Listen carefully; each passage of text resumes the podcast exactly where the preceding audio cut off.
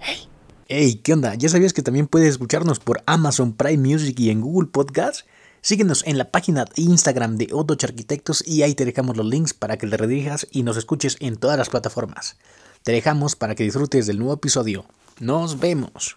Hey, ¿qué onda? Este episodio es patrocinado por Otoch Arquitectos, un grupo de jóvenes arquitectos que nos dedicamos al diseño, la construcción, cursos y demás temas relacionados a la arquitectura. Si quieres ponerte en contacto con nosotros, mándanos un correo y nosotros nos ponemos en contacto contigo. Bienvenidos, como cada semana, a un episodio más de esto que es La Hoja en Blanco.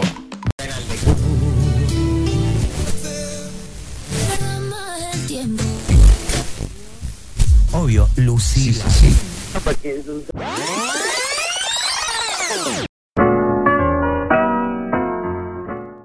¿Qué tal amigos? Bienvenidos a un episodio más de esto que es La Hoja en Blanco. Una semana más y tenemos un invitado más que especial. La verdad apenas fui a la exposición del brutalismo en México hace pocos días y bueno, todas las obras me han impresionado, la exposición marca la historia de la arquitectura en, México y ya había visto alguna de las obras de este arquitecto invitado que tenemos, eh, porque resulta que algunas o varias de ellas son muy instagramiables, se ven, se ven, se ven, se ven, y no tenía como que la certeza de quién era el arquitecto. Pronto, pronto después me puse a investigar y hoy lo tengo de invitado, es un gran lujo. Sin más ni menos, amigos, hoy nos acompaña el gran arquitecto Luis Gudefroy, arquitecto. Bienvenido a Can Blanco y muchas gracias por haber aceptado la invitación. Hola, ¿cómo estás? Pues muchas gracias por invitarme. Eh, pues te, como lo has dicho, ¿no? Como de que me, parte de mi, de mi obra mucho pues tiene que ver, está relacionado con el brutalismo, ¿no? Que es definitivamente pues una corriente de arquitectura que, que, muy especial para mí y una de, de las que obviamente prefiero, ¿no? Eh, empezando desde eh, Le Corbusier y todo este tema del concreto y mi origen que tiene que ver con, justamente mi, mi, pasión por el brutalismo, porque nací en Normandía, donde, donde sobre la costa, eh, frente al mar, pues están ahí todos los búnkeres de la Segunda Guerra Mundial abandonados. Entonces, pues ya, si quieres eh, hacerme más preguntas, ya podemos empezar con eso. Increíble, Arqui. Sí, me gustaría precisamente hablar, vi tu exposición, vi lo que has hecho. Eh, últimamente eh, me puse a indagar sobre tu obra y sí me interesa mucho sobre el origen, porque es la hoja en blanco. ¿Cómo llegó? ¿Cómo es que la arquitectura? ¿Algún familiar arquitecto? ¿Tu papá? ¿Un tío? ¿Un amigo? ¿Cómo es que decidiste optar por esta carrera, Arqui? Pues exactamente eso, ¿no? Básicamente, ¿no? Ya le diste al clavo, es como, eh, mi papá era arquitecto, entonces, pues ya yo creo que eh, muchas veces eso, ¿no? Yo creo que es un clásico de la vida de muchas personas de reproducir un poquito lo que tú tenías en casa, el patrón de, de, de, de tu padre, ¿no? Y mi padre, pues, falleció hace mucho tiempo, falleció hace 35 años, algo del estilo, eh, entonces, eh, básicamente yo de durante mi niñez recuerdo eso, pero ya es como un se quedó todo como bastante borroso. Me acuerdo ir a su oficina y, pero como sé, como falleció yo cuando era niño, pues me quedé con este sueño, ¿no? Y obviamente, pues se te vuelve un icono tu padre y ya tuve que, que, que perseguir ese sueño, ¿no? Entonces yo me acuerdo muy bien que cuando entraba eh, cuando inicia un nuevo año escolar, ¿no? Que tienes que llenar como la, la, la, la, la fichita esta, qué, qué, qué, quieres hacer en el futuro y etcétera. Siempre ponía que quería ser arquitecto, ¿no? Y, y, ya no tuve que pasar por si quería ser veterinario, bombero o cualquier otro, otra profesión, ¿no? Es como de que me he ido directamente a la arquitectura y pues lo conseguí, ¿no? Es como, y pues ahorita pues aquí estoy. Arqui, ¿y recuerdas cómo era la arquitectura de tu padre? ¿Tiene relación la que haces ahorita con la que hace tu padre o, o no recuerdas? No, bueno, eh, eh, eh, recuerdo, no recuerdo, porque obviamente eh, era demasiado joven para, para, para que algo se me, se me pudiera grabar, ¿no? De, de esto. Y obviamente, o sea, cuando tienes menos de 10 años, pues no tienes idea ni siquiera de, de, de, de, de qué se trata, ¿no?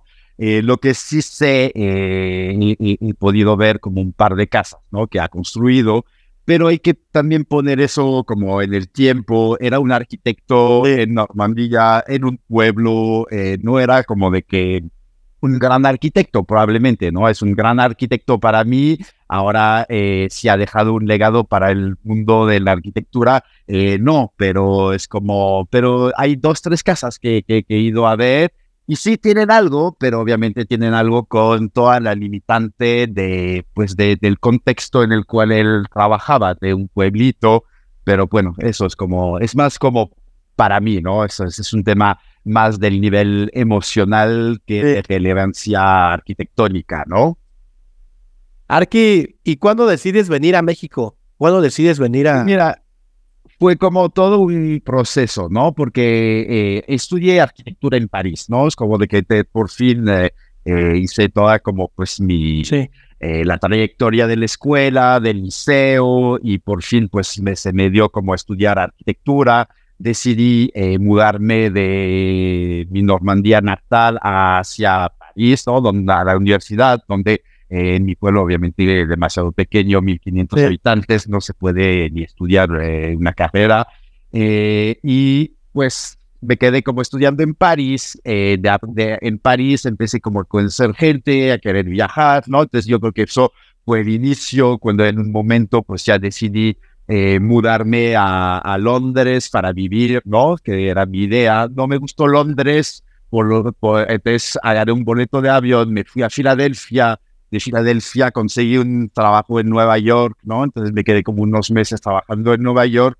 Finalmente regresé a terminar la, en París la carrera de arquitectura y, y, y, y bueno, la, eh, tuve que hacer mi práctica profesional, la cual eh, hice en el despacho de Enrique Miralles y Benedetta Tagliabue en Barcelona, y cuando por fin me gradué de arquitectura, me fui a trabajar unos meses en el despacho de Gemcolas, eh, OMA en, eh, en Rotterdam.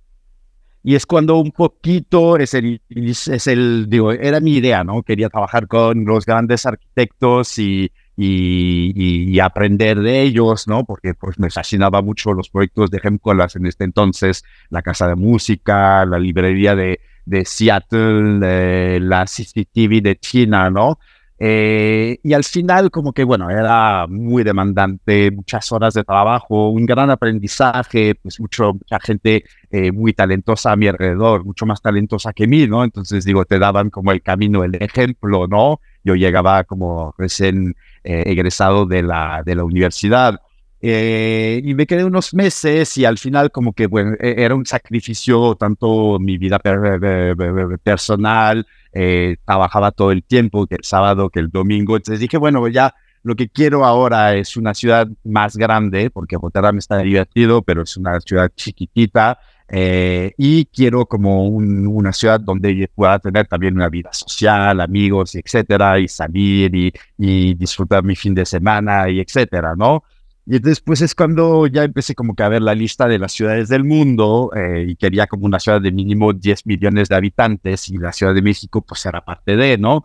Entonces empecé a mandar mi currículum un poquito en todo el mundo y resulta que Tatiana Bilbao me contestó y me ofreció la posibilidad de, de, de, de venir a la Ciudad de México a trabajar con ella. Entonces fue mi inicio en el 2007 con Tatiana Bilbao y me quedé como un dos años y medio trabajando con ella.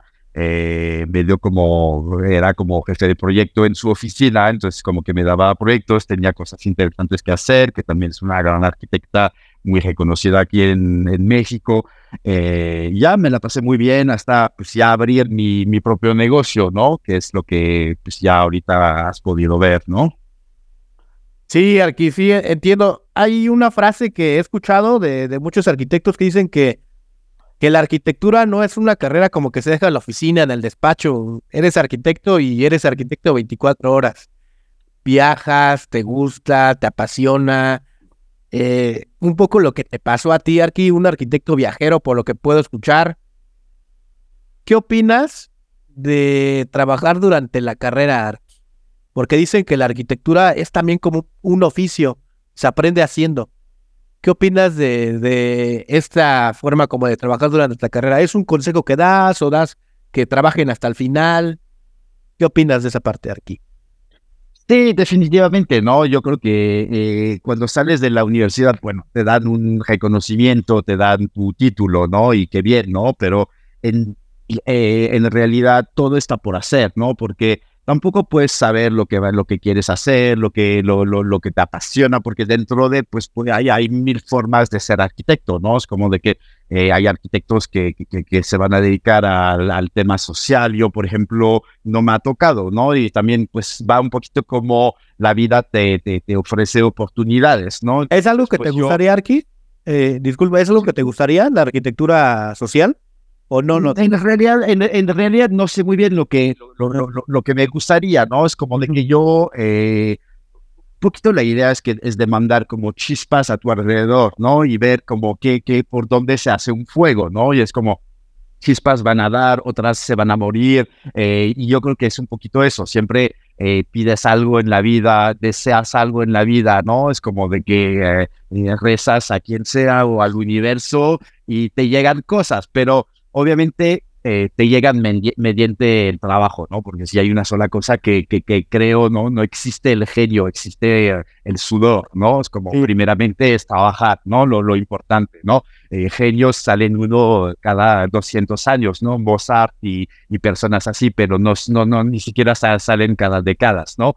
Entonces yo creo que más bien eh, la, la, la, constante entre gente que logra hacer cosas en la vida, pues es el trabajo, ¿no? No escatimar justamente, y lo, lo que decías, ¿no? Que es una, un tema finalmente la arquitectura donde trabajas todo el tiempo, ¿no? Porque sí. pues eso, es como de que no, no, yo no me voy a la cama y apago la cosa y ya hice mi, mi, mi, mi jornada y pues ya se acabó la historia, ¿no? Entonces es una cosa que vive dentro de ti todo el tiempo y estando en la regadera a veces me da una idea, entonces te, tengo que sacar el teléfono rápido para anotarla en una nota para que luego investigarla más tarde en el día, cosas así, ¿no? Entonces digo, eh, permea mucho en tu, en tu vida, ¿no? Entonces, y un poquito eso, la idea de las chispas es que yo intento cosas, pero la vida a veces me da otra cosa o me, o me lleva a un camino que ni siquiera yo había podido imaginarme, ¿no? Entonces, eh, hay una cosa de trabajar, mandar chispas y luego pues agarras, agarras las oportunidades y te dejas un poquito también guiar por donde la, la, la, la, la vida te, te, quiere llevar y de ahí, pues, de, de, vez en cuando, pues, hacer un corte, decir, pues, aquí estoy parado, me gusta, no me gusta, si te gusta, pues, sigues, y si no te gusta, pues, lo tienes que volver a, a medio intencionar, ¿no? Entonces, yo creo que, que mucho es la, la forma en la cual trabajo. Entonces, si quiero hacer arquitectura social, no lo sé, más bien es como eh, quiero hacer lo que siento que, la, que, que, que, que que, que, que, es mi destino hacer, ¿no? Y ahí, si te soy honesto, bueno, lo social no siento que sea el, el, el lugar donde más a gusto me, me siento, más como sí. eh, talentoso, ¿no? Yo creo que hay gente que lo hace mejor que yo, ¿no? Entonces, ¿por qué querer hacer el trabajo que otro puede hacer mejor? Porque yo creo que eh, es también parte de, de, de, de, de lo que hay que entender. Yo no tengo la solución, no tengo la verdad, tengo una eh, posibilidad que, que, que, que, que o una opción de arquitectura. Eso es mi propuesta, ¿no?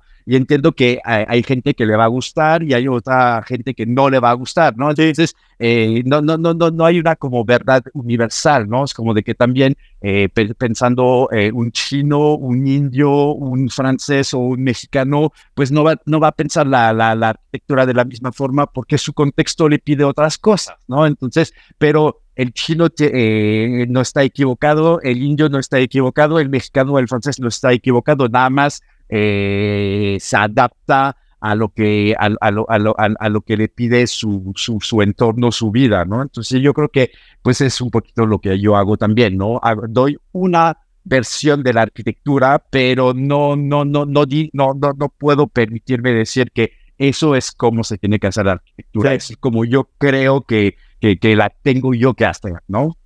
Sí, sí, sí, te entiendo, Arqui. Eh, esas chispas que decías eh, hace un momento nacen y cuando proyectas eh, es lo que... Hay un dicho aquí mexicano que dice que eres lo que comes. Ajá. Yo creo que también eres lo que vives, eres lo que, lo, lo, que conoces. Entonces a la hora de diseñar planteas todo eso, Arqui. salen pequeños chispazos, como tú dices eh, viste una obra, no sé, hace una semana, hace 10 años, hace 5 años, y en el momento que creo que no copiar, sino como que usar y adaptar una idea al proyecto que crees que justo va a pasar. Esas chispas, eh, también los arquitectos solemos tener héroes. ¿Tuviste algunos héroes de, la arquitectura que son tus referentes, que, que siempre que recurres a hacer una obra son como tus héroes, Arqui? Sí, tuviste algo. Sí, obviamente que, que tengo mis héroes y obviamente que eh, yo creo que, mira, eh, hay, hay, hay, dos cosas en la vida, ¿no? Es como de que, obviamente que hay un momento a donde de una cierta forma copias, ¿no? Porque pues, hay una, una, una, cosa que te inspira. Yo tengo mis héroes y, y es como de que cuando no sé qué hacer, ¿no? Eh, abro un libro de, de, de uno de, te puedo dar tres nombres, ¿no? De, uno para empezar va a ser Le Corbusier, definitivamente, ¿no? Y en su periodo eh, post Segunda Guerra Mundial, cuando generalmente empezó con el tema del brutalismo, que no le dio el nombre porque llega de Peter y, y en Alison Smithson, ¿no? Pero con la palabra eh, brut, que quiere ser como en bruto, ¿no? Brut de coffrage en francés se dice. Ellos son ingleses, pero usaron la palabra eh, francesa para darle el nombre de esa corriente pero en realidad el primero que lo hace es Le Corbusier con la unidad de habitación de Marsella, ¿no? En el, en el sur de, de, de, de Francia, que es la idea de, reconstruir posguerra y el tipo llegó con la idea de decir, yo con el mismo, la misma cantidad de dinero te puedo construir un 20% extra de metros cuadrados, ¿no? Digo 20%, no sé si son 20, pero por, con el mismo dinero, quitando lo innecesario, los acabados, ¿no? Y entonces decir, bueno, le voy a invertir más a la estructura y como era como pues después de la, era la reconstrucción después de la Segunda Guerra Mundial, el país lo necesitaba porque venías, eh, eh, estaba en, en, quiebra, ¿no? Entonces, pues viene de ahí el, el brutalismo, es una idea justamente de, de, aportar más a la gente cuando lo necesitaba y luego se pervierte mucho en el tiempo y cuando empezaron a, hacer todas esas como eh, periferias alrededor de las ciudades grandes en Europa, y, que, y, genera un problema social, ¿no? Porque pues ya hay, hay, un problema de inmigración, deterioro, etcétera, todo se está empezando a mezclar y pierde y agarra esa mala fama el brutalismo, pero originalmente es una, una, buena idea, ¿no? Entonces, bueno, está Le Corbusier en su periodo brutalista, que sería como de, definitivamente uno de mis eh, héroes, otro es Luis Kahn y el tercero en una cosa mucho más eh, manierista, eh, Carlos Carpa, ¿no? Entonces, es, si, si tomas esos tres arquitectos, pues es arquitectos totalmente atemporal, ¿no? Totalmente, eh, no les puedes dar como, ves la, la obra todavía hoy en día, y si te dicen que, que, que, ha sido construido en el 1920 o 50 o 2000, te lo puedes creer, porque es como realmente llegan a ser atemporales, ¿no?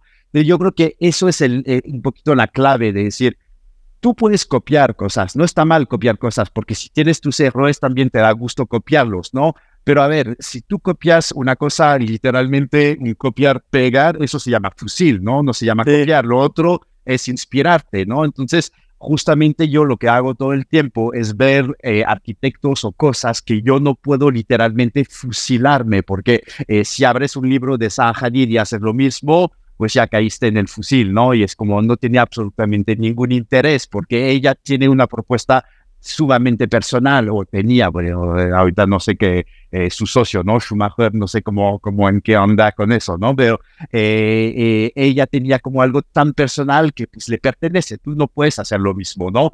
pero cuando te inspiras de alguien como Luis Kahn, como Carlos Carpa, como Le Corbusier, que ya pasaron los años, o hasta un Oscar Niemeyer, etcétera, y que te inspiras de eso, pero lo tienes que recontextualizar el, eh, hoy, en el día de hoy, pues te, te, pide reinterpretarlo. Y al reinterpretarlo es cuando te lo puedes apropiar y, y volverlo personal y, y, y, no caer en el copiar-pegar como tipo fusil, ¿no? Entonces yo creo que ahí está justamente la clave, ¿no? Y, yo creo que mucha gente lo hace y yo lo hago todo el tiempo, obviamente, ¿no? Sí, aquí algo que me llamó la atención que dijiste es la temporalidad. Es algo eh, no sé si complicado. ¿Tú cómo lo haces? ¿Cómo se vuelve algo un proyecto atemporal? ¿Qué, qué tomas en cuenta aquí para que un proyecto tuyo sea temporal? Que dicen que es muy complicado. ¿Tú cómo lo haces?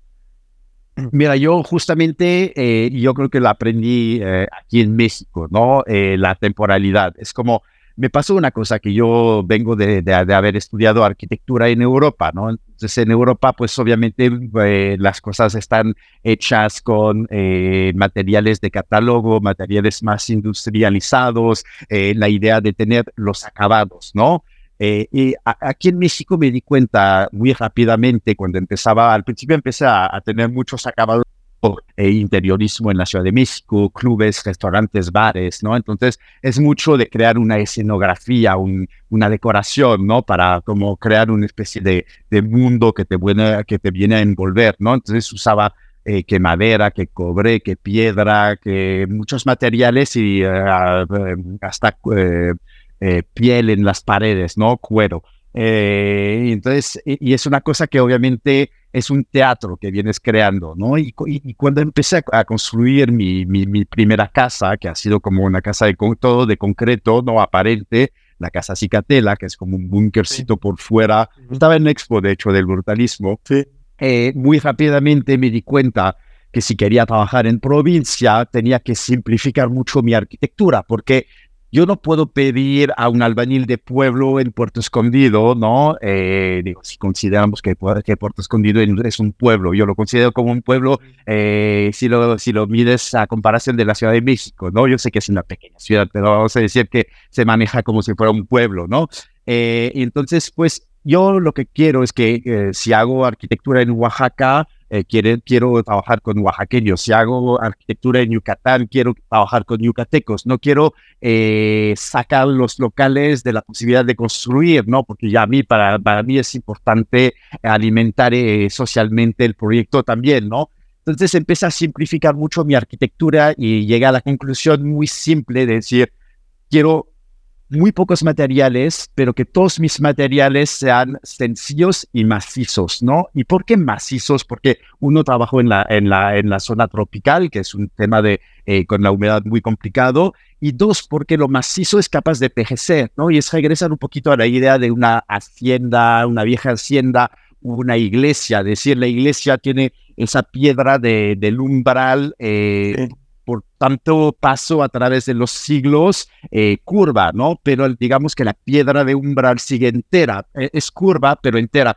O el portón de las haciendas, es el mismo portón del 1750, ¿no? Y está todo golpeado y etcétera, pero sigue entero el portón. ¿Por qué? Porque es como justamente el hecho de ser como sencillo pero macizo te, te permite envejecer, ¿no? Y no dañarse en el tiempo y que fue un poquito una regla que empezó a aplicar en mi arquitectura, dice, ok, pues entonces todo lo que voy a poner en uno de mis proyectos tiene que, vivir más tiempo que yo, hasta desde una silla, ¿no? Si compras una silla eh, maciza de mezquite en San Miguel Allende, esa silla la metes hoy, en 150 años, eh, alguien estará sentado en esa silla potencialmente si no la han quemado, ¿no?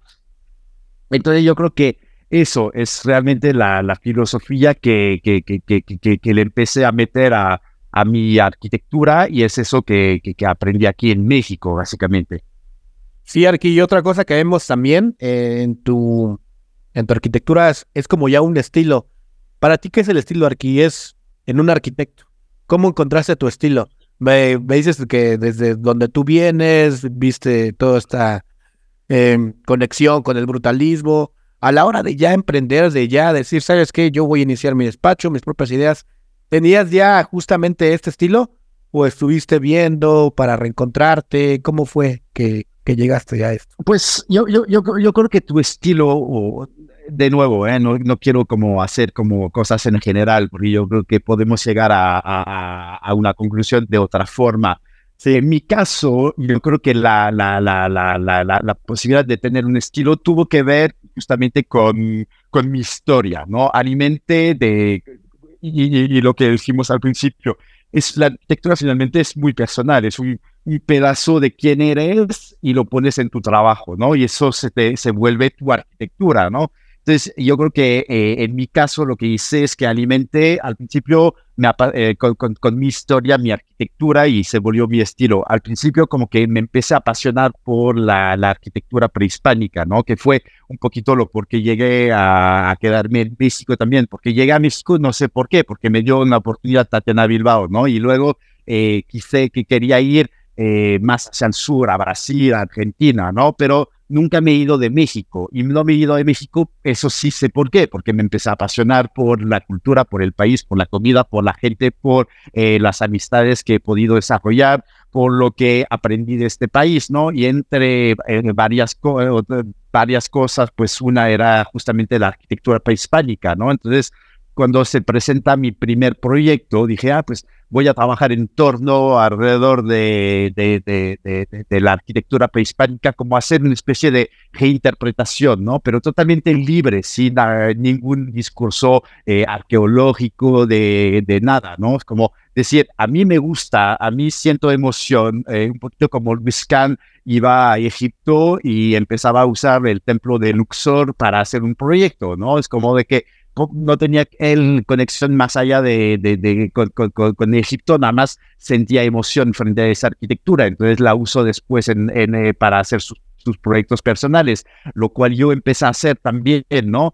Y llegó, llegó un momento a donde me, di cuenta que, los, eh, que la arquitectura prehispánica y los búnkeres se parecían mucho, que los dos eh, eran arquitectura ciega, monolítica, eh, monomaterial, uno de piedra, otro de concreto, que los dos eran como una eh, arquitectura en condición de ruina, ¿no? Que la naturaleza, la naturaleza venía reclamando su derecho sobre, sobre esa arquitectura, ¿no? Eh, los árboles que crecen ahí, desaparecen las pirámides, nosotros es el mar que viene comiendo la duna y el búnker termina cayéndose en el mar y desaparece, etcétera, ¿no?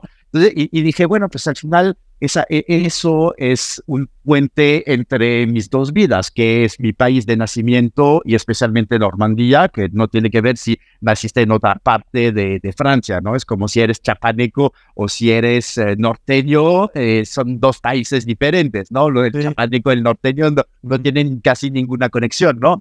Y es como, y, hice ese, ese, puente entonces entre mi país de nacimiento y mi país de adopción y su arquitectura, y entonces por eso ves en mi arquitectura una especie de mezcla de búnkeres y pirámides, de concreto y escalinatas, ¿no? Es como de que es algo que, que, que, que, que muy recurrente en mi, en mi forma de dibujar, ¿no?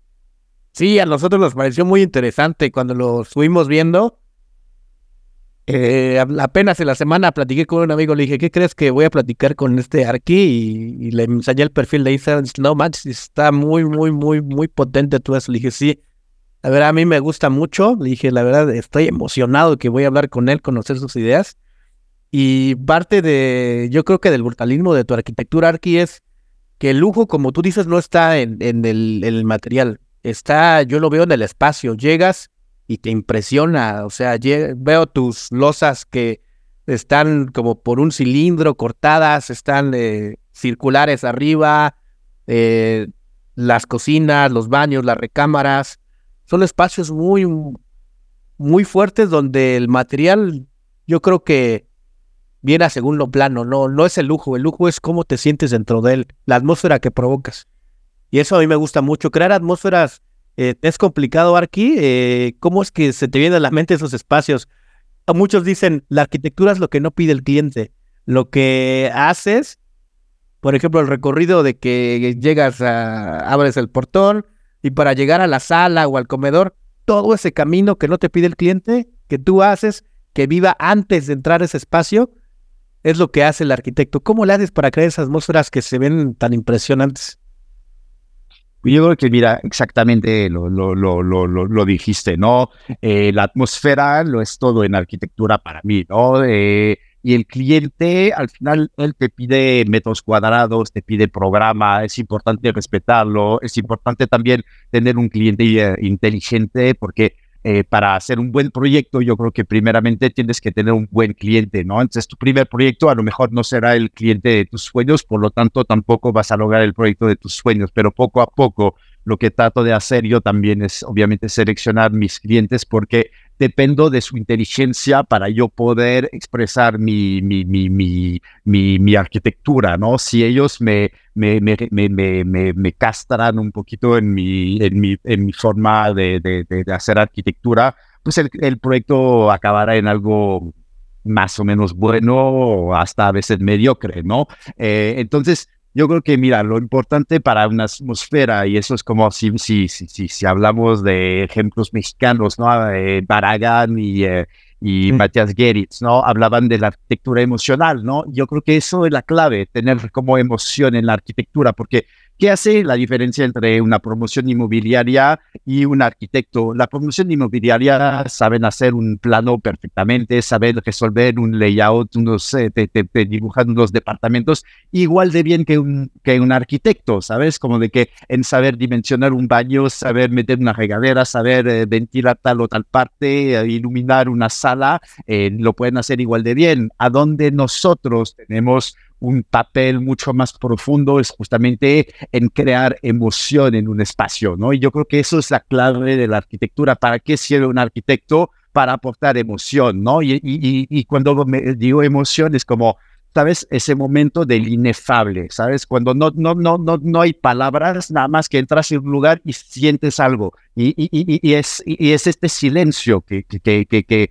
que, representa justamente la atmósfera. Es cuando entras a la arquitectura de Luis Kahn, es como una arquitectura de silencio. Eh, él escribió este libro, Silencio y Luz, ¿no? Eh, silencio y luz es todo lo que necesitamos en arquitectura. Es como ya cuando estamos tocando el, el nivel de la, de, la, de la poesía. Y yo creo que eh, todo el mundo, inclusive los que no son arquitectos, han podido experimentar eso, es decir, si tú eh, llegabas a la casa de tu tío y que era una casa especial y, era, y tenías cinco años y hasta el día de hoy te puedes acordar de este lugar, ¿sabes? Y no has regresado desde hace 30 años y, y a lo mejor es mejor no regresar porque si regresas vas a pensar, ah, lo veía más grande, ah, lo veía más interesante y y hasta te podría decepcionar, pero este sueño que sigue viviendo en tu cabeza es justamente la atmósfera, es la emoción y es lo que tú como arquitecto puedes crear.